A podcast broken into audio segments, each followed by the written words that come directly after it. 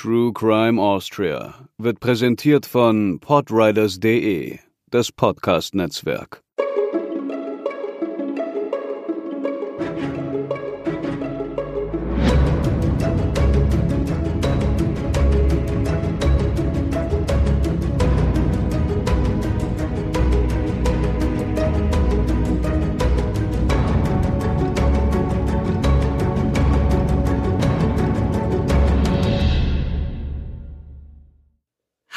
Und herzlich willkommen zur 28. Episode von True Crime Austria.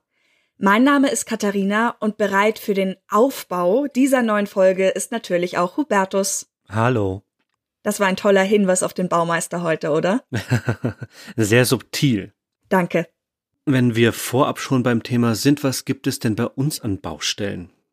Ich möchte ein drittes und letztes Mal auf den Umzug unseres Podcasts eingehen, denn wir versuchen immer noch alles wieder zusammenzusammeln, entflohene RSS-Feeds zu definieren und so weiter. Und als ich mir vorgenommen habe, dass ich eben das heute ein drittes und letztes Mal sage, wenn euch etwas auffällt, meldet euch gerne bei uns, fiel mir wiederum auf, dass diejenigen, die eventuell noch im alten Feed stecken oder vielleicht die neuen Folgen gar nicht bekommen, das ja gar nicht hören. Deswegen Vielleicht ein bisschen anders, falls ihr jemanden kennt, bei dem oder der True Crime Austria nicht so funktioniert wie gewohnt, dann sagt uns doch gerne auch Bescheid.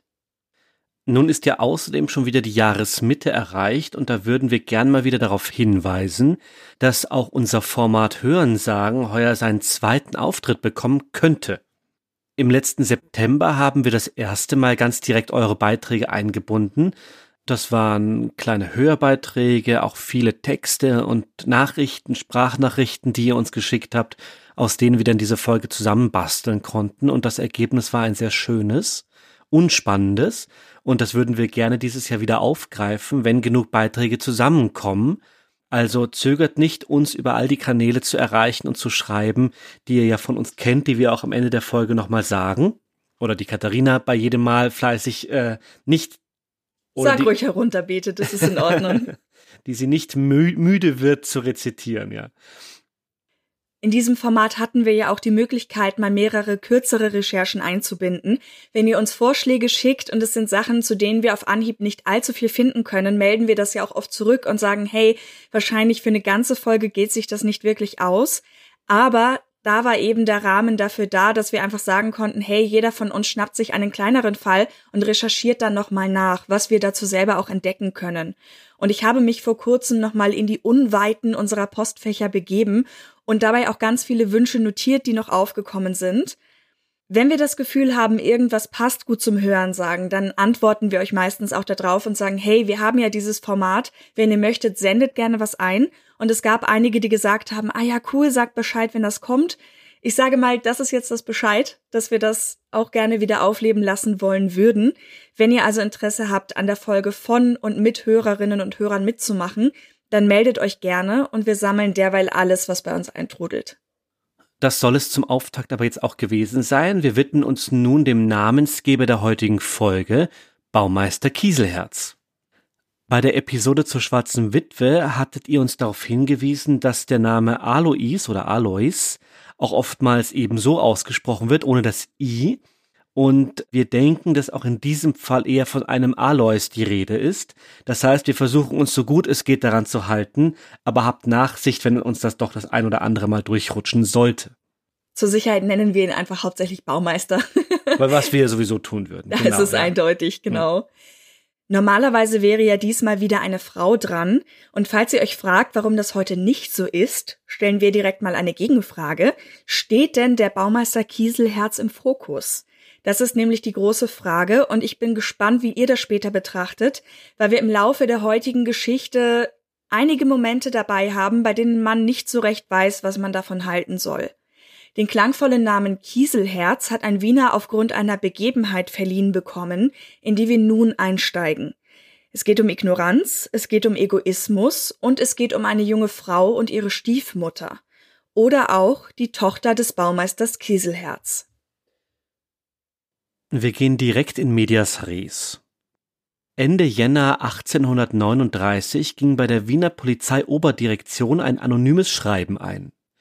Demnach sei die Tochter des Baumeisters Alois Ignaz Göll bereits seit zwölf Jahren in ihrem Zimmer eingesperrt und mittlerweile so kraftlos geworden, dass ihr Leben in Gefahr wäre. Der genannte Göll war zu diesem Zeitpunkt 66 Jahre alt und galt als tüchtiger Geschäftsmann, der sich durch seine Leistung entsprechenden Wohlstand verdient hatte. Ein wenig resch, also temperamentvoll war er wohl, aber grundsolide. Seine Kunden waren zufrieden, seine Arbeitsleute entlohnte er ausreichend. Von Beruf war er städtischer Baumeister, Bauschätzmeister beim Schottenstift und außerdem Mitglied des Äußeren Rats der Stadt Wien, ein sogenannter Eiserner Rat. Er wohnte damals im Haus Nummer 20 zu Maria Hilf in einer Wohnung bei der Pfarrkirche im ersten Stock. Als Abonnent der Wiener Zeitung und regelmäßiger Theaterbesucher muss er dazu als recht kultiviert gegolten haben. Er sei bei allen Premieren in den Vorstadttheatern zugegen gewesen. Man kannte ihn einfach. Doch eine Anzeige war eine Anzeige und so begann die Sicherheitsbehörde mit ihren Erhebungen. Diese Ermittlungen waren nötig, bevor es zu einer Anklage kommen konnte. Tatsächlich bemerkte man schnell, dass sich übereinstimmende Gerüchte um die Wohnungen rankten, in denen der Baumeister zuvor gelebt hatte. Auch eine Zeugin war schnell gefunden, Hausmeisterin Elisabeth Klimetsch. Die Hausmeister und Hausmeisterinnen waren in dieser Zeit die Sittenwächter der Häuser. So soll es auch geheißen haben, überwirf dich niemals mit deinem Hausmeister. Wer Auskunft über Vorgänge im Haus wollte, war bei ihnen oft an der richtigen Adresse. Die Polizei begann beim sogenannten Hennigsteinschen Haus Nummer 637 in der Stadt. Dort hatte der beschuldigte Baumeister Göll vor seinem letzten Umzug acht Jahre lang gelebt. Hausmeisterin Klimetsch sagte aus, der Mann habe gemeinsam mit seiner Familie in einer großen Wohnung mit acht Zimmern im ersten Stock des Hauses gewohnt. Der Mieter habe den Zins von 700 Gulden Konventionsmünzen jedes Jahr pünktlich gezahlt. Allerdings wusste sie etwas über die Frau des Baumeisters Göll zu berichten. Diese war nämlich gar keine Frau Göll. Seine Ehefrau war schon vor neun Jahren in einem Irrenhaus gestorben. Die neue Konkubine, wie man tuschelte, hieß eigentlich Johanna Czerwinka, auch wenn beide sie in der Öffentlichkeit als Frau Göll titulierten. Eine Tochter namens Marie lebte noch bei ihnen, doch sie war nicht das einzige Kind des Baumeisters. Eine weitere Tochter sei als Klosterfrau bei den Ursulinerinnen oder Ursulinen gestorben. Auch ein Knabe war nicht älter als zwölf geworden. Ein kurzer Einschub, beide Begriffe, also Ursulinerinnen und Ursulinen gibt es, wobei Ursulinerinnen wohl der ältere der beiden ist. Ursulinen ist heute noch gebräuchlich. Gemeint ist damit eine Ordensgemeinschaft, die sich der Erziehung von Mädchen verschrieben hat. Dann gab es noch Sohn Rudolf, der eine Zeit lang bei einem Jägerregiment gedient hatte, nun bei einem Polier wohnte und mit dem Vater gebrochen habe. Der arme Mensch darf nicht zu seinem Vater, und als er noch zu Hause war, hielt man ihn wie den schlechtesten Tagelöhner. Zwei weitere Töchter seien ebenfalls im Kloster, Amalie bei den Karmeliterinnen in Graz und Luise bei den Ursulinen in Wien. Insgesamt waren es also sechs Kinder. Auch Marie war wie ihre Schwester bei den Ursulinen erzogen worden. Die Hausmeisterin sagte, es wäre besser für sie gewesen, wenn sie dort geblieben wäre. Denn dass die Kinder aus dem Haus vertrieben wurden, hätte sicher mit der Czerwinker zu tun, die die Abwesenheit begrüßte, um die materiellen Vorzüge zu genießen. Dieses verschmitzte Weib beherrscht Herrn Göll ganz außerordentlich. Um ihn so viel als möglich zu benutzen, verleumdete sie seine Kinder und nannte sie diebisch und liederlich. Als Marie aus dem Kloster zurück zur Familie kam, hatte die Stiefmutter offenbar eine Dienstmagd gebraucht. Sie herrschte über die junge Frau und sprang nicht zimperlich mit ihr um. Irgendwann sperrte man sie in ein Kabinett, vergitterte die Fenster und die Czerwinka war die einzige, die zu dem Mädchen ins Zimmer kam, um ihr Essen zu bringen. Die Marie durfte ihr Gefängnis niemals verlassen, ebenso wenig kam jemand zu ihr. Ein einziges Mal, es war zur Cholera-Zeit, besuchte sie dort den Chirurg, Herr Tegel, und ich kann noch nicht begreifen, wie dieser Herr keine Mittel machte, den Unfug abzustellen, wo er doch verpflichtet war, aber wer weiß, was man ihm vormachte. Marie diente der Frau an der Seite ihres Vaters. Tat sie es nicht ihrem Willen entsprechend, wurde sie bestraft. Sie magerte in der Gefangenschaft sichtbar ab und bekam ein totenartiges Aussehen. Im Haus war diese Behandlung also bekannt und blieb nicht ohne Empörung. Doch niemand wollte sich einmischen. Die Mägde, so sagte die Hausmeisterin, wüssten bestimmt noch viel mehr als sie. An allem, was sie dulden und leiden muss, ist nur die Tscherwinker schuld, sagte die aussagende Klimetsch. So traf die Polizei auf der Suche nach einer weiteren Zeuge mit Franziska Wild zusammen. Sie war eine ehemalige Köchin der Familie Göll. 1838 hatte sie in Diensten des Baumeisters gestanden. Sie bestätigte, dass das Einsperren der Tochter auch im neuen Haus in Mariahilf weiterging. Fräulein Marie, die Tochter des Herrn Göll, wurde, solange ich im Hause war, wie die ärgste Missetäterin gehalten. Sie war in ein dunkles Zimmer eingeschlossen, in welches niemand hinein durfte. Sie sah aus wie Christus am Kreuze und wurde von der Frau bewacht, wie es kein Kerkermeister tun könnte. Die Frau hasst das Mädchen ganz außerordentlich. Mehr als einmal rühmte sie sich, alle Teufel würden ihr die Marie nicht aus der Hand nehmen. Nur die Tscherwinka betrat das kleine Zimmer. Sie brachte der Stieftochter zu essen und zu trinken, aber wohl nur immer gerade so viel, dass sie immer noch Hunger hatte. Dieses Essen war dann auch meistens schon kalt, wenn es bei Marie ankam. Es ist eine Schande, dass der leibliche Vater sein eigenes Kind einer Person aufopfert, die nicht einmal die Stiefmutter, sondern nur seine Mätresse ist. Ein Grund für das Einsperren war nie geäußert worden. Wild nahm an, die Dame des Hauses wolle schalten und walten, wie es ihr wohl beliebte, ohne dabei beobachtet zu werden. Denn das barg ja die Gefahr, dass die Tochter sie verraten konnte. Johanna Czerwenka erhielt in Abwesenheit des Herrn Göll nämlich wohl Männerbesuche und pflegte Liebeskorrespondenzen. Die dritte Zeugin war eine andere Köchin Gölls namens Therese Weigel. Sie hatte schon im vorherigen Haus gedient und war mit in das bei Maria Hilf gezogen. Vor allem muss ich bemerken, dass die Dienstleute bei Herrn Göll überhaupt kein längeres Bleiben haben. Denn sobald sie merken, was im Hause vorgeht, und so ganz verbergen lässt es sich nicht, haben sie in demselben Augenblicke, als sie darüber das erste Wort verlieren, auch schon die Kündigung. Warum so viele Leute offenbar davon wussten und niemand etwas sagte, ein Phänomen, das wir ja auch schon in anderen Folgen besprochen haben, kann natürlich viele Gründe haben. Vielleicht waren die Boten und Mägde auf die Stellung und das Geld angewiesen. Vielleicht ist es aber auch so banal, wie Weigel berichtet. Man gab Marie vor ihnen als närrisch aus. Und da man keinen Grund hatte, es nicht zu glauben, nahm man das erst einmal an. Einmal beobachtete Weigel, wie Marie versehentlich eine Flasche fallen ließ. Die Hausherrin wurde daraufhin so wütend, dass sie sie an den Haaren im Raum herumzog und so zuschlug, dass ihr eigener Arm dabei anschwoll. Als der Baumeister Göll nach Hause kam, redete seine Geliebte auf ihn ein, es ihr gleich zu tun. Nur das Flehen der Bediensteten verhinderten das. Es ist wahrhaft empörend und kaum glaublich, dass ein Mann wie Göll, ein angesehener Wiener Bürger, in seiner blinden Liebe für jenes Weib seine Stellung als Vater so sehr herabsetzen lassen kann. Denn dass seine Mätresse bei diesen Misshandlungen den Sinn vor Augen hat, das arme Mädchen langsam aus dem Leben zu schaffen, dazu bedarf es ja keines besonderen Verstandes. Es liegt ja auf der Hand. Gemeinsam mit einer anderen Dienstbotin versuchte die Köchin der Sache auf den Grund zu gehen. Die Schwester der Kollegin arbeitete bei einem Beamten, dem sie die Situation schilderte.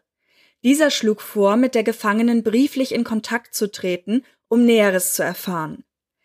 Also legte die Magd einen Brief in die zu bügelnde Wäsche, die immer an die Gefangene weitergegeben wurde, und erhielt auch Antwort. Marie gab darin an, aus dem Kloster gekommen zu sein, weil sie keine Nonne werden wollte. Als man dann den Plan fasste, sie wegzuverheiraten und sie sich weigerte, wurde sie eingesperrt. Dies sei nun 15 Jahre her. Ihr könnte niemand helfen. Zur Verbindung zwischen Baumeister Alois Göll und Johanna Czerwinka wusste die Köchin, dass die beiden nicht verheiratet waren. Der eigentliche Mann der Hausherrin lebte wohl sogar noch. Gerüchten zufolge hätte Göll ihm die Frau für mehrere tausend Gulden abgekauft. Das ist wohl nicht für bare Münze zu nehmen, möglich ist aber der folgende Umstand. Angeblich hatten beide parallel andere Liebschaften. Sie lebten nun schon seit über 20 Jahren zusammen. Der Plan war in den Augen der ehemaligen Bediensteten klar. Denn manchmal rutschte der Tscherwinker wohl heraus. Ich hätte gerne, wenn der Teufel die ganze Brut holen möchte. Diese Aussagen rechtfertigten ein gerichtliches Eingreifen. Betraut mit dem Fall wurde ein Polizeikommissär namens Stenzinger. Er sammelte einen Stadtphysikus, einige Kriminalbeamte, Polizeidiener und Agenten um sich und stattete dem Baumeister einen Besuch ab. Vor Ort traf die Truppe auf eine großzügige Wohnung. Die vier oder fünf Zimmer plus Nebenräume waren gediegen eingerichtet mit Wandmalereien, goldgerahmten Spiegeln und kostbaren Teppichen. Die Vorhänge waren aus Seide und im Speisezimmer standen Volieren mit Singvögeln. Nicht unbedingt guter Stil, eher Prunksucht, sagt eine Quelle dazu. An diesen Volieren werkelte gerade der Hausherr herum, als die Beamten eintrafen. In den Zügen des 66-jährigen Mannes liegt ein gewisser Ausdruck von Härte. Augen und Haare haben eine graue Farbe. Das Gesicht ist nur wenig gefärbt, mehr länglich als rund, der Körperbau schwächlich, die Haltung eine vorhängige. Es ist das Bild eines Samsons, der seinen Feinden keine Furcht mehr einflößt. In einem Armsessel am Fenster saß außerdem die Geliebte des Baumeisters Göll, Johanna Czerwinka. Auch sie kam in der Beschreibung wenig schmeichelhaft weg. Die Delia erscheint als eine untersetzte Dame von einigen 40 Jahren. Aber nichts mehr erinnert an den Liebreiz dieser Frau, welche den Baumeister zu ihrem Gefangenen machte. Baumeister Göll erkundigte sich nach dem Grund des Besuchs. Die Antwort, man wolle sehen, ob hier ein erwachsenes Individuum gefangen gehalten werde. Marie, als Stenzinger bejahte, verlangte Göll den Schlüssel von Czerwenka und führte die Beamten in ein anderes Zimmer. Die übrigen Polizeiagenten sicherten die Eingangstür und die im Salon verbliebene Czerwenka. Der Weg führte die Männer durch einen mit Glasfenstern gedeckten Gang, der zu einem dunklen Raum führte. Kleiderschränke standen darin und er diente offenbar drei großen Hunden als Lager. Sie knurrten die Fremden an, ließen sich aber vom Hausherrn beruhigen. Am Ende dieses Zimmers lag ein weiteres, das der Baumeister wie selbstverständlich öffnete. Es hatte zwei Türen, die einzeln geöffnet werden mussten. Den Beamten schlug bestialischer Gestank entgegen. Hier war nichts mehr prunkvoll. Ein altes Bett, ein wackeliger Tisch mit zwei Strohsesseln, ein Kasten und ein paar weitere Kleinigkeiten. In der Mitte des Raumes saß in einem Sessel Marie. Sie war eine ausgemergelte Frau, hatte fahle Haut, tiefe Ringe unter den Augen und einen stieren Blick. Ihr Vater forderte sie auf, herauszukommen, doch sie rührte sich nicht. Stattdessen begann sie zu zittern. Die Polizisten vor Ort fackelten nicht lang. Alois Göll und Johanna Czerwinka wurden verhaftet. Als der Kommissär Marie deutlich machte, dass sie vor ihm nichts zu befürchten hatte, soll sie ausgerufen haben Ich darf fort von hier, und Sie wollen mich schützen. Oh mein Gott, ich weiß nicht, wer Sie sind, aber haben Sie Erbarmen, retten Sie mich. Hier ist mein Tod beschlossen und niemand, der mir helfen könnte. Mein Vater will es nicht, weil sie es nicht will, und so muss ich elendig zugrunde gehen. Die grausame Nachricht von der gefangenen Tochter verbreitete sich wie ein Lauffeuer. Vom elenden Weib und dem Rabenvater war die Rede. Das Paar kam nicht nur wegen der Behandlung der Tochter besonders schlecht weg, sondern auch, weil nun stadtbekannt war, dass sie entgegen ihrer Angaben gar nicht verheiratet waren. Acht Tage später gab es sogar bereits das Moritat vom Baumeister Kieselherz. Das fand nicht nur reißenden Absatz, sondern hat auch, wie ihr jetzt bemerkt, den Titel der heutigen Folge inspiriert. Es beginnt mit den Worten Freunde, hört, was Schauriges geschehen, es tut die Welt kaum zweimal das erleben. Ein Vater sperrt die eigene Tochter ein, sie muss durch 15 Jahre in einem Kerker sein. Stadtphysikus Dr. Stuhlberger begutachtete die junge Frau am Tag ihrer Befreiung. Marie Göll war zu diesem Zeitpunkt 33 Jahre alt und zeigte keine Merkmale einer Geisteskrankheit, weder des Wahnsinns noch des, in alter Ausdrucksweise, Stumpf- oder Blödsinns oder der Melancholie. Auch körperlich schien ihr nichts zu fehlen. Zumindest sagte sie, sie sei in den letzten zehn bis zwölf Jahren nicht wesentlich krank gewesen. Das Zimmer, in dem sie sich befand, war Berichten zufolge ziemlich geräumig, wobei das natürlich immer relativ zu betrachten ist. Vor Gericht würde es später heißen zehn Schritte in der Länge und sieben in der Breite. Es hätte eigentlich eine freundliche Aussicht auf den belebten Kirchplatz gehabt, wenn die Flügel der Fenster nicht verschraubt worden wären. Folglich ließen sich lediglich die oberen Klappen öffnen, wodurch nicht nur der Blick verloren ging, sondern auch nur schlecht gelüftet werden konnte. Der schlimme Geruch, der den Beamten beim Betreten des Raumes entgegengeschlagen war, rührte vor allem vom Leibstuhl her, der nur alle acht, manchmal sogar nur alle vierzehn Tage geleert wurde. Auch das Hundezimmer nebenan war dem Ganzen nicht zuträglich. Hinzu kamen noch zwei Öfen im Raum, die die Luft verdarben.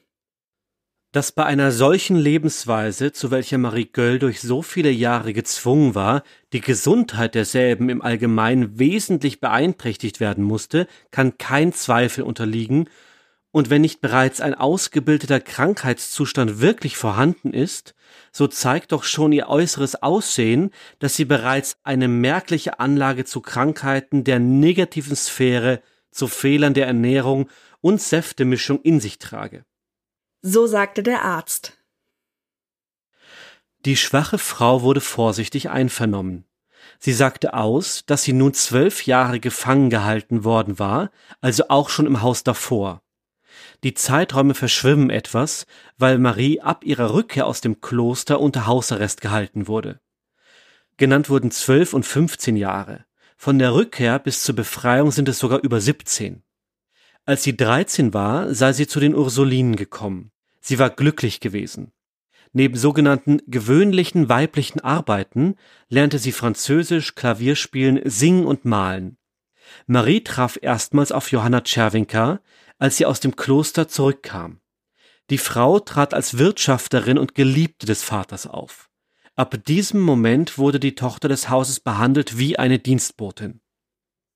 Marie hatte das ungebührliche Verhältnis öfter vor ihrem Vater zur Sprache gebracht und auch, dass die Frau hinter seinem Rücken andere Liebschaften pflege.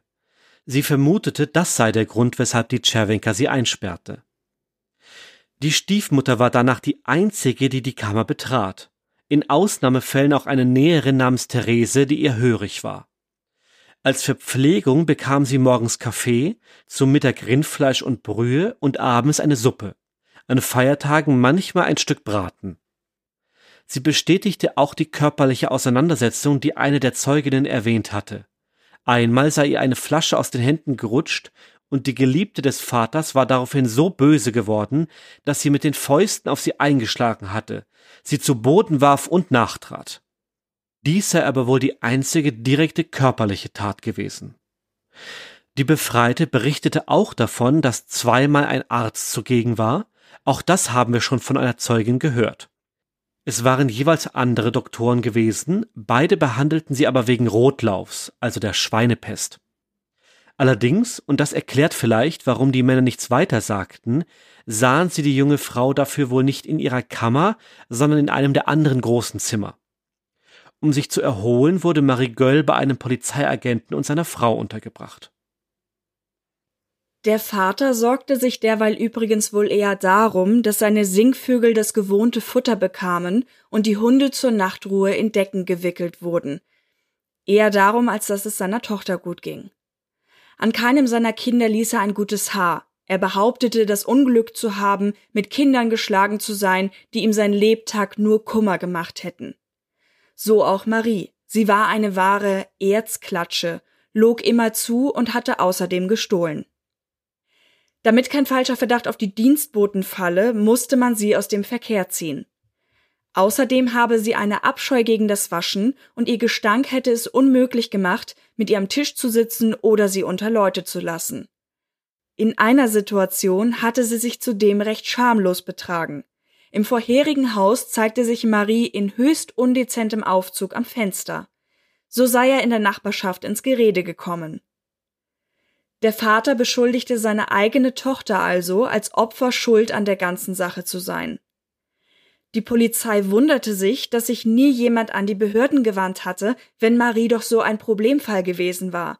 Immerhin hatte man sie eingesperrt, wie nur die Obrigkeit gegen Arrestanten vorgehen darf. Zumindest von diesem Verfahren selbst hätten die Behörden doch hören sollen. Der Baumeister sagte daraufhin, es gehöre sich nicht, familiäre Probleme in die Öffentlichkeit zu tragen. Immerhin sei ihr ja auch nichts Böses widerfahren, seine Frau hätte die Tochter stets mit Nachsicht behandelt. Wäre es nicht leichter gewesen, sie in andere Dienste zu geben, wurde gefragt. Nein, denn es hätte ihn nicht gut dastehen lassen, wenn er sie sozusagen verstoßen hätte. Zudem sorgte er sich um ihre Verleumdung und ihre schlechten Streiche. Der Beamte erklärte ihm daraufhin, dass all das doch keine hinreichenden Gründe waren, so barbarisch gegen die eigene Tochter vorzugehen. Eine Entschuldigung kam nicht über die Lippen des Baumeisters. Doch er gab an, einzusehen, dass er mit dieser Methode rechtswidrig gehandelt hatte. Daraufhin aber setzte er noch zu einer weiteren Verteidigung an. Immerhin habe Marie überall schlecht über ihn geredet, zum Beispiel auch behauptet, er hätte ihr mütterliches Erbe verkürzt, was aber seiner Aussage nach gerade einmal 500 Gulden umfasst hatte. Ich baue übrigens darauf, dass man sich von der schlechten Aufführung meiner Tochter ausreichend überzeugen wird. Auch hätte ich diese schon längst an einem anderen Ort untergebracht, wenn sich nur jemand fand, der sie übernehmen wollte. Auch das Kloster habe sie zum Beispiel gar nicht mehr haben wollen. Dies ließ sich freilich leicht prüfen. Zur Einvernahme kam die Oberin des Klosters St. Ursula, die schriftlich auf die folgenden Fragen antwortete. Wie lange befand sich Marie Göll, die älteste Tochter des Baumeisters Göll, im hiesigen Kloster zu St. Ursula? Marie Göll war vom 12. Oktober 1816 bis 12. Oktober 1821 im Kloster. In welcher Eigenschaft fand das statt? War sie bloß zur Erziehung dort belassen oder zum Eintritt bestimmt? Marie Göll kam zur Erziehung und war nicht zum Eintritte für das klösterliche Leben bestimmt. Wie war ihr Betragen? Sind gegen die Aufführung des Mädchens Anstände oder Bedenken vorgekommen? Marie Göll hatte sehr viele Talente zum Lernen, wohl zerstreute sie die große Lebhaftigkeit ihres Geistes. Jedoch war ihr Betragen von der Art, dass man ihr keinen besonderen Fehler zur Last legen konnte. Auf welche Art erfolgte ihr Austritt und wann? Hat ihr Vater sie aus freien Stücken herausgenommen? Hat das Mädchen darauf gedrungen? Wünschte vielleicht das Kloster ihre Entfernung? Und wäre es so gewesen, warum? Der Anlass, dass Marie Göll aus der Erziehung genommen wurde, war, dass, weil sie die Älteste sei, sie zum Häuslichen verwendet werden sollte. Sie wurde nicht von Seiten des Klosters entlassen, sondern weil die vermeintliche Baumeisterin Johanna Göll es begehrte. Auch die vermeintliche Frau Göll sagte aus. Alles, was sie getan hatte, sei auf Geheiß oder zumindest mit Einverständnis des Baumeisters geschehen. Nochmals mit der Situation und ebenfalls mit der widerrechtlichen Handlung konfrontiert, sagte sie, dass der Marie Göll gar nichts geschehen ist, womit ihr Vater nicht einverstanden war. Tscherwenker behauptete, dass unverkennbar war, dass die getroffenen Maßnahmen bei einer solchen Person, welche Dienstboten zum Betruge abrichtet, einen unausstehlichen Charakter hat, alles wegsteht, am ganzen Leibe bis zum Umfallen riecht und niemals parieren wollte, nötig waren. Sie selbst hatte schon wiederholt gehen wollen, wegen der schlechten Kinder, doch der Baumeister Göll hätte sie so inständig gebeten zu bleiben, dass sie es tat. Der gute Wille zeigte sich doch, so dachte sie offenbar, in ihrem Handeln. Denn sie war es ja, die Marie versorgte und bediente. Das konnte ihr wahrhaftig kein Vergnügen machen. Bloß aus Aufopferung für den Herrn tat ich das alles, sonst hätte ich längst dieses unglückliche Haus verlassen. Von einem Eigennutze kann umso weniger die Rede sein, als ich von Herrn Göll nur Nahrung und Kleidung erhielt. Kommissar Stenzinger hielt dagegen. Er führte aus, dass Johanna Tscherwinker ja die war, die den Schlüssel hatte und über alles Bescheid wusste. Selbst wenn sie sich nicht als Initiatorin der Sache sah, führte sie diese doch zumindest maßgeblich aus. Aber die Inhaftierte blieb dabei. Alles war im Sinne des Vaters geschehen. Eine weitere Zeugin war die Hausmeisterin des Hauses Maria Hilf Nummer 20, Elisabeth Wozja. Sie war offenbar eine recht neugierige Person, und daher interessierte sie sehr, was ihr zu Beginn der Anmietung durch den Herrn Göll, einen Tagelöhner, sagte, der die Vorhut zum Einzug bildete. Die Wohnung wurde erst bezogen, als alles hergerichtet war. Dieser Tagelöhner sagte, der Baumeister hätte mehrere Kinder, allerdings würde nur eine Tochter mit ihm kommen. Die Hauswirtin sollte sich aber keine Hoffnung machen, sie einmal zu sehen, das täten nicht einmal die Bediensteten. Daraufhin war die Neugier natürlich entfacht, und sie legte es mehr oder minder darauf an. Ein einziges Mal sah sie Marie von der Gasse aus. Dabei fiel ihr auf, dass sie schlecht und abgeschlagen war. Einmal bekam sie die Aufgabe, die Fenster mit Blumen zu begrünen, nur zwei waren davon ausgenommen, was sie auch ansprach. Doch die Tscherwinker sagte, auf der Toilette bräuchte es keine Blumen und das andere sei nur eine Rumpelkammer. Seltsam war allerdings, dass ein Maurer dort dann einen Windofen einbaute. Er wusste zu berichten, dass die Person, die in diesem Zimmer war, dieses nicht verlassen konnte und dort die ganze Wäsche bügeln musste. Ihr fiel außerdem auf, dass öfters ein zusätzlicher Leibstuhl entleert wurde, meistens erst spät, als es schon dunkel war. Sie musste zugeben, dass sie die Vorgänge im Haus erahnte und oft überlegt hatte, es anzuzeigen. Doch sie hatte es gelassen, weil sie sich unsicher war und den Baumeister Göll als großen Mann fürchtete. Sie verwies auf eine Näherin namens Therese als rechte Hand von Johanna Czerwenka und erwähnte auch einen Schlosser, der beim Einzug wohl Änderungen vorgenommen hatte. Vielleicht um das Gefängnis der Tochter zu gestalten. Natürlich war der nächste logische Schritt, besagte Näherin auszuforschen, die mit vollem Namen Therese Ernstberger hieß. Sie wohnte auf der Wieden bei ihrem Vater, der Schlosser war. Damals war sie 29 Jahre alt und galt als anständige Person. Man bestellte sie am 30. Jänner 1839 ein. Ins Hause Göll war sie sechs Jahre zuvor gekommen, nachdem man sie dort empfohlen hatte. Seither kam sie jeden Samstag dorthin. Sie wusste, dass Marie im Haus eingesperrt war, aber nicht warum.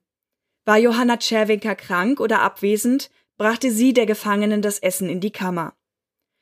Auch ihrer Vertrauten gegenüber hatte die Hausherrin wohl erwähnt, dass alles mit Wissen und Willen des Vaters geschah. Einmal fragte sie genauer nach, warum man Marie einsperrte, da wurde ihr gesagt, weil sie eine so entsetzlich böse Person ist und darum so behandelt werden muss. Ernstberger wusste darüber hinaus zu berichten, dass das vorherige Zimmer in der anderen Wohnung viel kleiner gewesen war.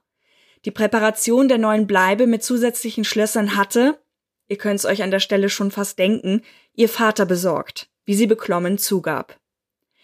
Der befragende Beamte ließ sie wegtreten und eine Stunde lang warten, bevor er sie wieder zu sich rief und deutlich ernster wurde. Mehrere Personen hatten ausgesagt, dass die Näherin nicht nur im dienstlichen Verhältnis mit der angeblichen Frau Göll stand, sondern auch ihre Vertraute war. Als einzige neben ihr betrat sie das Zimmer der eingesperrten Marie. Es war unmöglich, dass ihr das schändliche Treiben verborgen geblieben war. Daraufhin sagte sie mit Tränen in den Augen und gefalteten Händen ich sehe wohl ein, dass ich sehr gefehlt habe, indem ich zur Einsperrung des armen Mädchens die Hand bot. Allein ich kann auch tausend Eide schwören und darauf sterben, dass ich das alles nur sehr ungern tat, auch im stillen herzlich wünschte, es möge diese unglückliche Person doch einmal aus ihrer Lage erlöst werden. Die Marie wird mir auch bezeugen, dass ich ihr niemals die geringste Kränkung zufügte, vielmehr ihr hinter dem Rücken der Göll manches zum Gefallen tat. So hätte sie ihre Dienstgeberin öfter darauf angesprochen, auch vorgeschlagen, Marie doch aus dem Haus zu geben. Doch auch sie hörte die Version, dass niemand, nicht einmal das Kloster, diese böse Person aufnehmen wollte. Sie als kleine Arbeiterin konnte nicht mehr gegenüber ihrer Herrin tun. Immerhin war ja wohl auch der Vater mit allem einverstanden. Dass die beiden gar nicht verheiratet waren, der zur damaligen Zeit zweite große Punkt in diesem Fall, hätte sie erst vor kurzem erfahren. Ihr hatte sich die Czerwinka als zweite Frau des Baumeisters Göll ausgegeben. Dass diese Frau keineswegs ein Tugendspiegel, sondern eine durch und durch leichtfertige Person sei, merkte ich leider erst in der letzten Zeit. So bat die Herrin sie, doch zu heiraten und im neuen Quartier ein Zimmer für sie bereitzustellen. Die Näherin vermutete, sie wollte dort Männerbesuch empfangen. Dies tat sie ohnehin, wenn ihr Lebensgefährte nicht da war, sagte dann allerdings, es wären entfernte Cousins. Sie hielt sich aus diesen Angelegenheiten heraus. Der Schlosser Konrad Ernstberger bestätigte später die Angaben seiner Tochter. Er hatte neue Schlösser angebracht und die Fenster verschraubt. Der Grund war ihm nie genannt worden. Der Auskunft nach handelte es sich bei dem Raum um ein Bügelzimmer. Die Aussagen sprachen eine eindeutige Sprache. Was in diesem Fall noch ausstehend ist, ist das Vorleben der angeblichen Eheleute Göll. Ladies first, auf Nachfrage gab Johanna Czerwinke an, aus Brüssel zu stammen und 40 Jahre alt zu sein, wobei 50 realistischer ist, da sie zugleich bereits seit über 20 Jahren von ihrem Mann getrennt leben wollte. Dieser war der Handlungsgehilfe Anton Czerwinka. Aufgrund der Trennung wüsste sie nicht, wo er sich aufhielt. Der Baumeister und sie gaben übereinstimmend an, seit dieser Trennung zusammen zu sein. Er sagte auch, sollte sie Witwe werden, wäre er fest entschlossen, sie zu heiraten. An dem Punkt ist es vielleicht noch ganz gut zu betonen, dass es damals ja nicht so leicht möglich war, sich scheiden zu lassen. Das heißt, in dem Sinne, man hat sich auseinandergelebt, es funktioniert nicht mehr, wir lassen uns entscheiden, ging das nicht, sondern es war tatsächlich, bis dass der Tod uns scheidet. Das heißt, dass sie Witwe wird, wäre auch der einzige Weg gewesen, damit die beiden tatsächlich heiraten können. Hm. Also Scheidungen waren im katholischen möglich, aber sehr, sehr selten und nur, nur aus ganz bestimmten Bedingungen konnte man da eine kirchliche Scheidung erwirken. Weitere Nachforschungen legten jedoch nahe, dass Czerwinkers Augenmerk recht materieller Natur war. Im Testament war sie bereits als Universalerbin eingesetzt worden. Außerdem zeigte sich, dass sie immer wieder Silbersachen aus dem Besitz Gölls veräußert hatte und mittlerweile auf seine Kassa zugreifen konnte, aus der wiederholt Abgänge festgestellt worden waren. Derweil gelang es der Polizei, in der ungarischen Freistadt Pest Anton Czerwenka zu finden.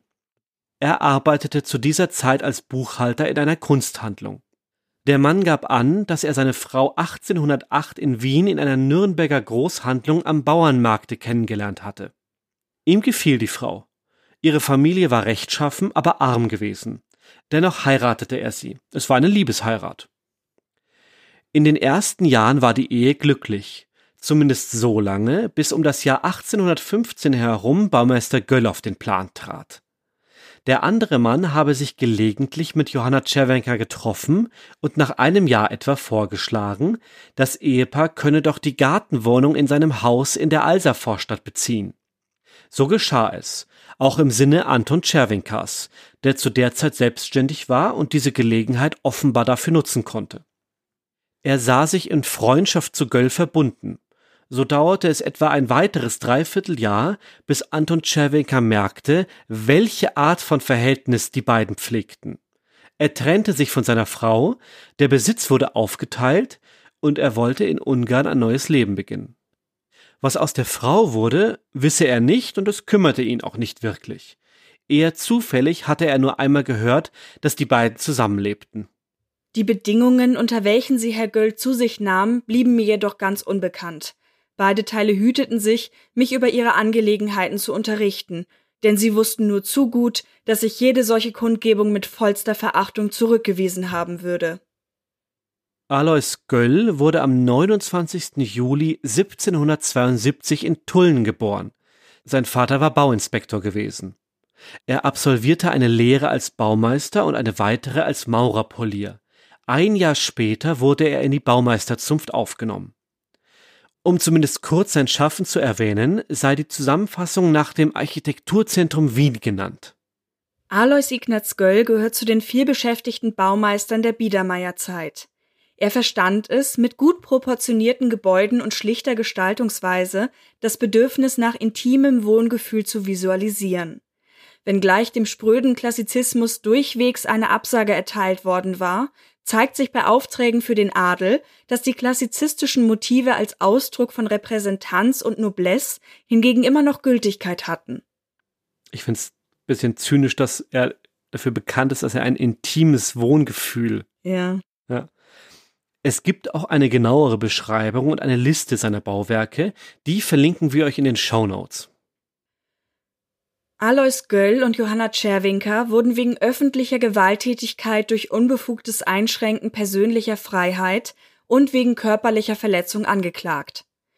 Die Polizeidirektion hatte auf Therese Ernstberger und einen Polier namens Georg Leicht, der den Raum für die Gefangennahme hergerichtet hatte, als Mittäter und Mittäterin verwiesen.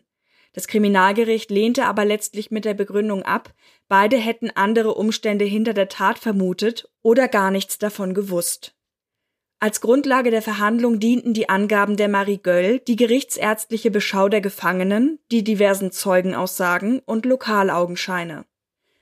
Neben dem Arzt, der Marie bereits untersucht hatte, ging man mit zwei anderen Doktoren noch einmal zu ihr, während sie noch in Obhut des Polizeidieners war, der sie bei sich wohnen ließ. Dort befragt sagte Marie aus, ihre leiblichen Eltern hätten sie in früherer Jugend gut behandelt. Dies habe sich auch nicht geändert, als die Mutter fortging und die Schwester des Vaters den Haushalt führte. Sie wiederholte Aussagen, die wir bereits gehört haben, und die neuen Ärzte kamen zu einem ähnlichen Ergebnis wie derjenige, der sie zuerst begutachtet hatte. Sie fügten aber noch hinzu, dass Zeichen allgemeiner Schwäche zu beobachten waren. Maries Lippen zu zittern begannen, wenn sie aufgewühlt war, und sie sich kaum ohne Anstrengung bewegen konnte. Nicht einmal eine Stunde Bewegung war ohne Erschöpfung möglich, und sie musste sich an die frische Luft erst wieder gewöhnen. Das abschließende Urteil war, Marie Göll, deren Gesundheit wesentlich beeinträchtigt erscheint, leide an Abmagerung des Körpers und an allgemeiner Schwäche mit gesteigerter Reizbarkeit. Für das Gericht war nun zu entscheiden, ob sich daraus die zur Anklage gebrachte schwere Verletzung ableiten ließ. Nach damaliger Definition war das eine, die entweder unmittelbar oder durch ihre notwendigen Folgen, die Störung von Verrichtungen, die Unbrauchbarkeit oder den Verlust eines wichtigen Teils des Körpers nach sich zieht oder den Verletzten in Lebensgefahr setzt. Nun haben wir viel über die Umstände und die Ausreden berichtet, die damit einhergehen. Aber ein Rätsel gab noch immer auf, warum überhaupt das alles geschehen war. Am 6. Februar 1839 sagte Marie Göll dann auch vor dem Richter gegen ihre Peiniger aus. Dies zeigte endlich den Grund. Als sie am 12. Oktober 1821 aus dem Kloster der Ursulinen zurück zur Familie kam, verkaufte der Vater das Haus in der Adlergasse, vermutlich das, in dem die Czerwinkars im Gartenhaus mitgewohnt hatten, und zog stattdessen ins Henigsteinsche Haus in der Wollzeile. Johanna Czerwinka, da schon in der Rolle der Wirtschafterin, sei immer herrischer geworden. Dies habe auch die anderen Geschwister aus dem Haus getrieben. Doch Marie blieb übrig und war der neuen Frau offenbar im Weg. Allerdings fühlte sie keine Berufung zum Klosterleben und war deswegen ja gerade erst zurückgekommen. Also musste ein neuer Plan her. Man wollte Marie verheiraten. Marie Göll erinnerte sich, dass immer öfter ein Militärbediensteter zu Besuch kam und dabei einen Freund mitbrachte. Diesen sollte sie auf Wunsch der Lebensgefährtin des Vaters heiraten. Sie wollte aber nicht. Kurz bevor man Marie wegsperrte, gab es dann aber eine Begebenheit, die wir früher schon einmal von Seiten des Vaters gehört haben. Die Fenster am Henigsteinschen Hause gingen auf die Schulerstraße. Gegenüber lag der Gasthof zum König von Ungarn. Dort wohnte damals im zweiten Stock der Prinz von Hessen-Homburg. Eines Tages bemerkte der Prinz, dass die Czerwinker halbnackt, sie war nur mit einem Hemd bekleidet, am offenen Fenster stand. Der Prinz schickte einen Diener zu einem der Dienstleute des Hauses, dieser berichtete Marie davon. Die Tochter des Hauses war empört und stellte die andere Frau zur Rede. Als Reaktion darauf sperrte sie die Baumeistertochter ein und drehte die Geschichte nach der Rückkehr des Vaters so, als wenn Marie selbst es gewesen war, die sich unkeusch der Öffentlichkeit präsentiert hatte. Alles erwidern half nichts. Stattdessen fing sich Marie sogar noch eine Tracht Prügel ein und ihr Weg war vorgezeichnet. Die Tochter versuchte immer wieder aus ihrem Gefängnis zu entkommen. Sie könnte ja in Dienst treten. Doch das geziemte sich in den Augen des Vaters nicht für die Tochter eines städtischen Baumeisters. In einer anderen Version schlug die Schwester aus Graz diese Ausflucht vor, doch Marie lehnte mit der Begründung ab, dann würde sie der Vater auch noch enterben. Persönlich sprachen die beiden wohl nicht, wenn sie sich überhaupt einmal zu Gesicht bekamen. Das geschah eigentlich nur, wenn der Leibstuhl geleert werden musste. Die Tochter sagte, sie kannte seine Heftigkeit und fürchtete sich vor Misshandlungen. Deswegen wollte sie ihn nicht ansprechen. Er würdigte sie nach ihrer Aussage keines Blickes. Zu Therese Ernstberger sagte Marie Göll nur Gutes und empfand es so, als hätte die Bedienstete nichts an ihrem Schicksal ändern können. Der Polizeidiener, bei dem die Errettete nun gelebt hatte, äußerte sich übrigens noch zu ihrem Charakter, an dem er nichts Böses festmachen konnte. Im Gegenteil beschrieb er Marie als ein arbeitsames, reinliches und gutes Mädchen. Es hätte nie Misstrauen ihr gegenüber gegeben, sie war höflich und dankbar. Jeder vernünftige Vater darf sich glücklich schätzen, besitzt er eine solche Tochter. Auch Bruder Rudolf gehörte zu den Aussagenden. Er war der jüngste der Gölz und hatte seine Mutter nie wirklich kennengelernt. Die Czerwinka war da, seit er sich erinnern konnte. Anfangs auch nett, dann aber wurde sie immer böser. Als die anderen Schwestern schon im Kloster waren, behauptete sie, Marie würde sich mit Männern abgeben und begann daraufhin, sie in Absonderung zu halten. Ihn selbst behandelte sie so schlecht, dass er sie 1828 sogar anzeigte. Sie wurde verwarnt, dies änderte allerdings nichts. Also ging er lieber zu den Jägern. 1835 war er einmal auf Besuch. Da fand er Marie wie eine Verbrecherin inhaftiert vor. Einmal sprachen die beiden ohne Zeugen, da wollte der Bruder die Sache melden. Doch Marie sagte ihm, der Vater sei einverstanden, und es würde ihn nur aufreizen, oder er würde sie sogar ganz verstoßen. Darum, lieber Rudolf, lasse alles wie es ist, Gott wird mir wohl helfen. Das eheähnliche Leben wurde noch einmal Thema. Baumeister Göll sah die Sache natürlich etwas anders als der gehörnte Gatte Anton Czerwinka. Er habe zum Paar eine freundschaftliche Verbindung gepflegt und Johanna, nachdem ihr Mann sie verlassen hatte, aufgenommen. Sie hätte stets sein vollstes Vertrauen genossen, allerdings sah er ein, dass es ein Fehler gewesen war, dass er sich seiner Tochter in ihrer Kammer nie gewidmet hatte. Er hätte nicht geahnt, unter welch schlechten Bedingungen sie dort leben musste. Czerwinka hingegen gab die Schuld zurück. Sie betonte wieder, der Vater habe alles gewusst und gebilligt, das Zimmer selbst ausgesucht und herrichten lassen. Vor Gericht befragt, gaben sie als Grund für das alles wiederum an, man wollte sich die Schande ersparen, die das lügende, stehlende und sich herumtreibende Mädchen über die Familie gebracht hätte. Maßgeblich war besagte Situation vor dem Fenster. Es stand Aussage gegen Aussage, und der Vater gab damals seiner Geliebten den Vorzug. Schließlich räumte Johanna Czerwinka im Prozess ein, dass sehr wohl sie es gewesen war, die sich leicht bekleidet am Fenster gezeigt hatte. Bezüglich der finanziellen Abgänge, das bereits erwähnte verschwundene Silber aus dem Hause und nicht datierte Entnahmen aus der Kasse des Baumeisters gab Czerwinka an, Teile ihres dadurch entstandenen Gutes seien ein Erbe der Mutter gewesen, die aber, soweit man nachvollziehen konnte, mittellos gestorben war. Einmal sei sie auch von einer Zahlungsforderung überrascht worden und hatte schnell Silber versetzen müssen. Dem Untersuchungsrichter blieb letztendlich noch die Aufgabe, dem Baumeister vor Augen zu führen, wie er sich von seiner Angebeteten hatte in Lügen verstricken lassen, die sich in schändlichster Weise gegen alle seine Kinder, vor allem aber die älteste Tochter Marie richteten. Das war zu viel für den Baumeister. Anfangs fasste er gar nicht, was man ihm sagte. Als aber das bogenlange Sündenregister seiner Delia zu Ende war, wütete und schäumte er, endlich weinte er bitterlich. Nun war der Sachverhalt im Grunde klar. Alois Göll brachte noch seine Verdienste und seinen bisher unbescholtenen Lebenswandel zur Sprache. Er äußerte Reue und gab an, sich von Johanna Czerwinker distanzieren zu wollen und vor allem bei seiner Tochter gut zu machen, was durch sein Wegsehen, als er seinen Geschäften hätte nachgehen müssen, geschehen war.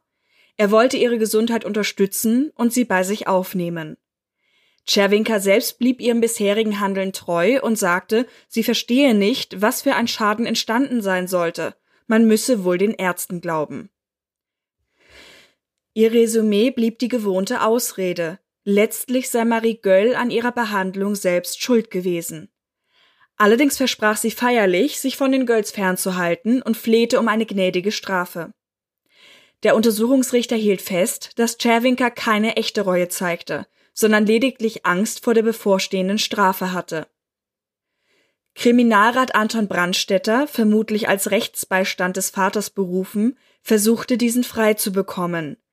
Er empfahl für die Czerwinka drei Jahre schweren Kerker und einen Freispruch für Göll aus Mangel an Beweisen. Es fehlte in seinen Augen die böse Absicht. Doch das Gericht folgte nur einer der Empfehlungen. Auch der Baumeister wurde zu zwei Jahren schweren Kerkers verurteilt. Das Urteil wurde am 9. September 1839 vom Obergericht bestätigt. Wenige Stunden später wurden die Verurteilten bereits ins Strafhaus abgeführt. Für den Baumeister wurden mehrere Gnadengesuche eingereicht, eines wohl auch von Tochter Marie und Sohn Rudolf unterzeichnet. Doch sie wurden abgelehnt. Vielleicht hatte der Fall zu viel Aufsehen erregt. Johanna Czerwinka kämpfte für sich allein. Sie wollte geltend machen, dass Göll sie dazu verleitet hatte, von ihrem Ehemann wegzugehen und auch die anderen Handlungen zu begehen. Alois Göll erlebte das Ende seiner Haft nicht mehr. Er starb am 18. März 1841 an einem Schlagfluss, sprich Schlaganfall. Johanna Czerwinka wurde nach ihrer Haftstrafe nach Pest abgeschoben, doch dort wollte man sie nicht annehmen. Also sollte sie zurück nach Wien. Auf halbem Weg erhielt sie einen Schubpass und wurde darauf laufen gelassen. Zurück in Wien wurde sie erneut aufgegriffen. Um Zeit und Mühe zu sparen, ließ man die Hin- und Hersenderei aber auf sich beruhen und die Frau durfte gehen. Sie trat dann wohl bei einem Schneider in den Dienst. Man sagt, die Geschichte verlief, hoffentlich ohne involvierte Kinder, wie mit dem Baumeister. Dann verschwand sie gänzlich. Was aus Marie Göll wurde, ist uns nicht bekannt. Glaubt man einer Quelle, die sie allerdings auch als Maria Josepha benennt, könnte sie bereits 1846 verstorben sein also sieben Jahre nach ihrer Befreiung. Wie immer bei älteren Fällen haben wir, sagen wir mal, die Herausforderung, dass einige Details nicht ganz klar sind, beziehungsweise sich nicht mehr richtig rekonstruieren lassen.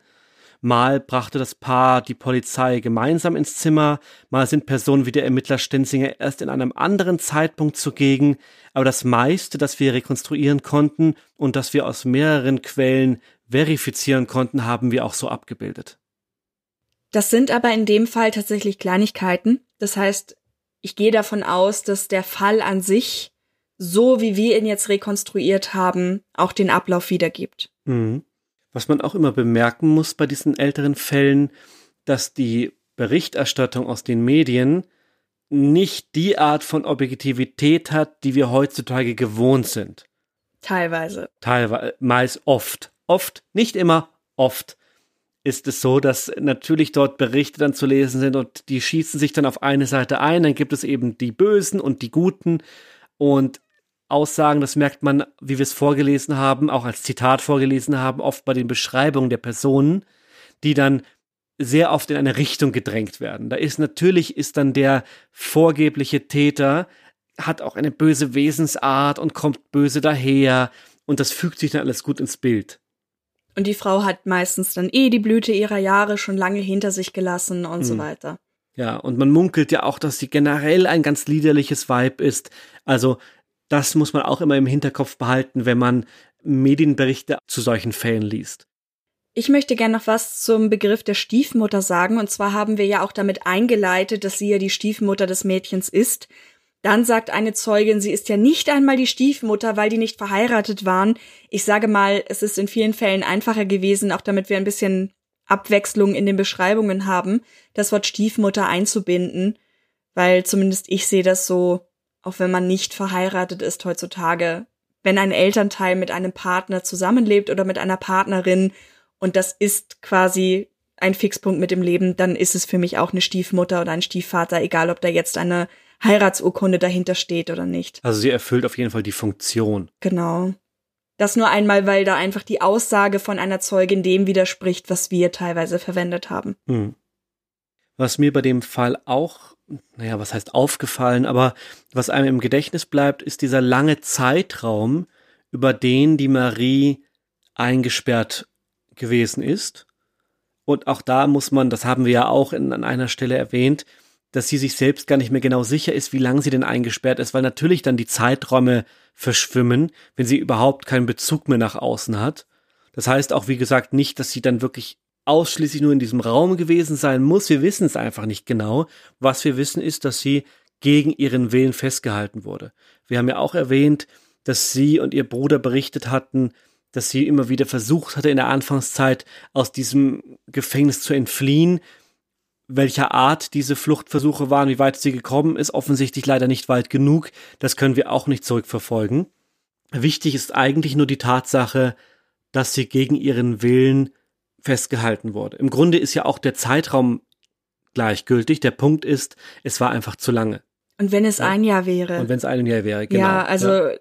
wirklich irre, dass da niemand eingegriffen hat. Auf die Motive dafür sind wir schon teilweise eingegangen. Wir können natürlich auch nur vermuten, dieses klassische, ich möchte mich da nicht einmischen, dann ist er auf der anderen Seite ja auch ein angesehener Bürger, der dann die anderen verunsichert. Und wenn man auch weiter in diese Biedermeierzeit einsteigt und sich überlegt, was die Bediensteten da für Verhältnisse hatten, also dass die ja eben sehr ärmlich gelebt haben, die zum Beispiel, weil wir über Scheidungen gesprochen hatten, hatten oft gar nicht die Möglichkeit überhaupt zu heiraten, weil man gesagt wurde, Heirat ist im Grunde da, um ein Erbe weiterzugeben oder die Reichtümer weiter zu verteilen. Das heißt, wenn du keine hast, warum willst du dann heiraten? Hm. Das sind ja alles Bedingungen, wo man dann auch sagt, auf der einen Seite, hey, warum hast du dich da nicht eingemischt? Und auf der anderen Seite, wenn man an deren Stelle damals gewesen wäre, weiß ich auch nicht, ob man es gemacht hätte. Ja. Und dann gab es ja ein paar mutige Leute, die mit ihr Kontakt aufgenommen haben. Und die Marie selber hat sich ja offenbar auch gefügt dem Ganzen und hat selber gesagt, hey, ihr könnt mir eh nicht helfen. Ja, ob aus Angst eben, wie sie beschreibt, oder aus einer gewissen Resignation heraus. Und sie war halt einfach unsichtbar. Weil ja. es wusste ja auch keiner, dass sie da war. Es haben mehrere Leute ausgesagt. Wir wussten ehrlich gesagt gar nicht, dass da irgendein Mädchen hinten im Zimmer ist oder wir würden heute sagen, wahrscheinlich war Mädchen der Ausdruck, weil sie eben nicht verheiratet war, um auch nochmal da das Thema zu streifen. Für uns wäre es eben eine Frau, die da festgehalten wurde. Die Leute wussten es einfach teilweise nicht. Hm. Wobei ich auch denke, dass das heute genauso ist. Dass man gerade bei in unserem Kulturkreis sehr gerne dieses Wegschauen, nicht so mir san mir, lieber ähm, jeder für sich, ist natürlich hier auch verbreitet. Es ist diese typische Abwägung, was ja auch bei Zivilcourage ein großes Thema ist. Also jeder, der schon mal in einer Situation war in der Öffentlichkeit, die sehr unangenehm war und niemand hat geholfen. Das ist extrem ätzend. Das ist ein total schlimmes Gefühl, wenn man da sitzt und weiß, ich komme da irgendwie gerade selber nicht raus und niemand hilft mir. Also ich habe selber schon mal eine Situation erlebt, in der das so war, wo ich nach wie vor nicht verstehe, warum da niemand geholfen hat. Und ich musste quasi selber aktiv aus dieser Situation rauskommen. Jetzt ist aber die Frage, wie bei den Bediensteten auch, welche Möglichkeiten hätte die Marie denn gehabt, aus dieser Situation rauszukommen? Und wenn ich so an den Alltag denke, ob es jetzt beim Einkaufen ist, jemand wirft eine Packung Milch runter und man geht dran vorbei, ist man derjenige, der das jetzt aufhebt oder sagt man, okay, das ist eigentlich jetzt gerade nicht mein Ding? Das fängt ja bei so kleinen Sachen an. Mhm. Und wenn es bei so kleinen Sachen anfängt, ist natürlich eine Beschuldigung gegen einen angesehenen Bürger dazu noch, ich glaube, es wäre heute auch ein Problem, da stimme ich dir zu. Aber dazu noch in der Zeit, wo vielleicht auch die Unterschiede der Verhältnisse noch viel größer waren, einfach nochmal ein viel größerer Sprung. Ja, sicherlich. Die Mechanismen sind aber, denke ich, hüben wie drüben, heute wie damals die gleichen das wird schon alles passen. Das wird schon seine Richtigkeit haben. Und auch traurig, dass sie ihre Befreiung ja tatsächlich, deswegen so schade, dass wir hier auf einer unguten Note enden müssen, dass sie ihre Befreiung gar nicht so lange überlebt hat. Wenn es stimmt, also da muss ich wirklich sagen, dass wir das nur in einer Quelle gefunden haben. Also es kann natürlich auch sein, dass das ein herkömmlicher Name war, aber wenn, dann ist es wirklich mm. kein schönes Ende, das stimmt wo man sich natürlich auch unweigerlich fragt, okay, diese schlechte Behandlung, was hat das doch für den Gesundheitszustand ja. bewirkt? Ja, kann sein, dass sie, keine Ahnung, was von einem Pferdefuhrwerk überfahren wurde oder was nahelegt, dass ihr Körper so ausgezehrt war, dass er sich einfach nicht mehr erholen konnte. Nicht mehr gänzlich vielleicht. Ja. Aber auch das ist Spekulation. Sie scheint auf jeden Fall sie für sich später mit ihrem Vater im Reinen gewesen zu sein, was ich auch einen sehr großen Schritt finde. Ja, das nach diesen wir, Sachen. Das schließen wir daraus, dass sie auch dem Vater irgendwo mit den äh, Gnadengesuchen helfen wollte. Genau, genau. Mit ihrem Bruder gemeinsam auch. Das heißt, die Kinder stehen da offenbar auf der Seite des Vaters, wie gesagt, abgeleitet eben aus dieser Notiz, die wir da hatten. Das heißt, für sie, wo diese Frau aus dem Leben der Familie verschwunden ist, kann es vielleicht noch versöhnlich gewesen sein. Hm. Was, wie gesagt, einfach ein sehr großer Schritt ist, wie ich finde. Ja, aber um den Zirkelschluss zu wahren, jetzt versteht ihr vielleicht, warum wir uns in dieser Folge, obwohl wir immer abwechseln zwischen Täterin und Täter, für den Folgentitel entschieden haben. Weil es hier eben nicht so leicht zu trennen ist. Wir haben es natürlich auf die Marie bezogen, sonst hätte es irgendwie sein müssen, die die vermeintliche Frau des Baumeisters Gieselherz oder so. Das wäre vielleicht ein bisschen lang geworden. Aber ja, in dem Fall ist es A nicht wirklich zu trennen und B weiß man nicht wirklich, wo die Motivation herkommt. Es wird dann zwar erklärt mit diesem mit diesem Fall am Fenster. Ja, aber vielleicht ist das ja eben auch nur der, der Siedepunkt gewesen oder der Ausgangspunkt, wo sich das dann hochgeschaukelt hat. Vielleicht hat es auch einfach da gut zusammengepasst. Die Marie war ungewollt. Ich spekuliere jetzt auch wieder laut. Und der Vater war ganz froh, dass man für sie eine Lösung gefunden hat, mit der er gut aus der Sache rauskam. Wie du ja auch angesprochen hast, gerade in der Biedermeier Zeit war dieses nach außen hin den Ruf, die Sittlichkeit wahren, ein riesig großes Thema. Das ist ja auch allein hier in dieser Folge abzulesen, dass in der Berichterstattung damals ein nicht unwesentlicher, wenn nicht sogar ein sehr großer Teil der öffentlichen Empörung nicht unbedingt darin begründet war, dass diese Marie eingesperrt war, sondern dass da zwei zusammenleben, die nicht verheiratet waren. ja. Es ist ja sowieso total abstrus, weil der Vater macht sich Gedanken darüber, dass er seine Tochter weggibt in eine Dienstbotenstelle, eher als toller städtischer Baumeister. Das ist ja schlecht für den Ruf. Aber die Tochter 13, 15 Jahre einzusperren nicht? Ja. Aber auch da wiederum, wenn er der Meinung ist, ihr geht es eh gut. Nicht so mag sein, dass seine Sicht da aus unserer Wahrnehmung sehr verrückt war. Aber wenn er, der, wenn er sich einbildet, der geht es doch da hinten in ihrem Kämmerlein eh gut Frag doch mal. So nach dem Motto aus dem Augen, aus dem Sinn. Er hat sie ja nie gefragt. Ja. Das wäre doch das Mindeste, dass man sein Kind mal fragen kann, wie es irgendwie geht. Ich glaube, im Endeffekt haben die sich einfach sehr verrannt in dieser Version, die ja von der Cherwinka ursprünglich gekommen zu sein scheint. Also sie ist den Aussagen entsprechend, auch das können wir natürlich nicht belegen, aber auch wie die beiden zusammengekommen sind und so weiter. Hm, also eventuell war sie kein Kind von Traurigkeit. Und man darf nicht vergessen, sie hat ein Geständnis abgelegt vor Gericht.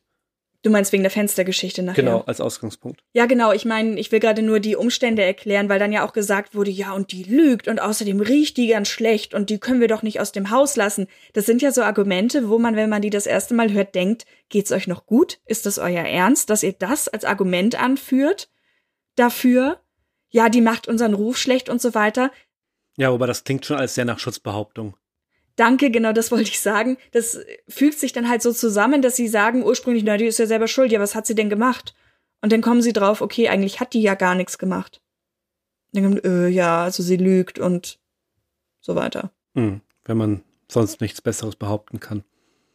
Und was wir in diesem Fall auch wieder drin haben, eine ganz klassische, wie wir sie so oft haben, Täter-Opfer-Umkehr. Ja. Das Opfer wird mit mehr oder weniger haarsträubenden Argumenten irgendwo als Täter stilisiert, um die eigene Handlung zu rechtfertigen. Was ja auch heute noch viel zu oft passiert, alleine in Medienberichten. Hm. Wenn man irgendwie liest darüber, was passiert ist, dann hat die Frau den Mann verlassen und das hat ihn zum Mord veranlasst. Nein, eigentlich war der Mann derjenige, der halt seine Frau getötet hat, beispielsweise. So, da, das ist eigentlich auch schon im kleinen Rahmen eine Täter-Opfer-Umkehr. Ja. Das heißt, da gibt es nach wie vor Nachholbedarf. Natürlich erzählt dann jemand, der etwas begangen hat, ja, und sie hat mich dazu, sie hat mich dazu gebracht und war die treibende Kraft dahinter. Ich konnte ja gar nicht anders. Aber wie Hubertus eben schon gesagt hat, das fällt dann auch für mich unter den Punkt Schutzbehauptung. Also in diesem Szenario gibt es keine Begründung für das, was passiert ist, wie ja leider so oft.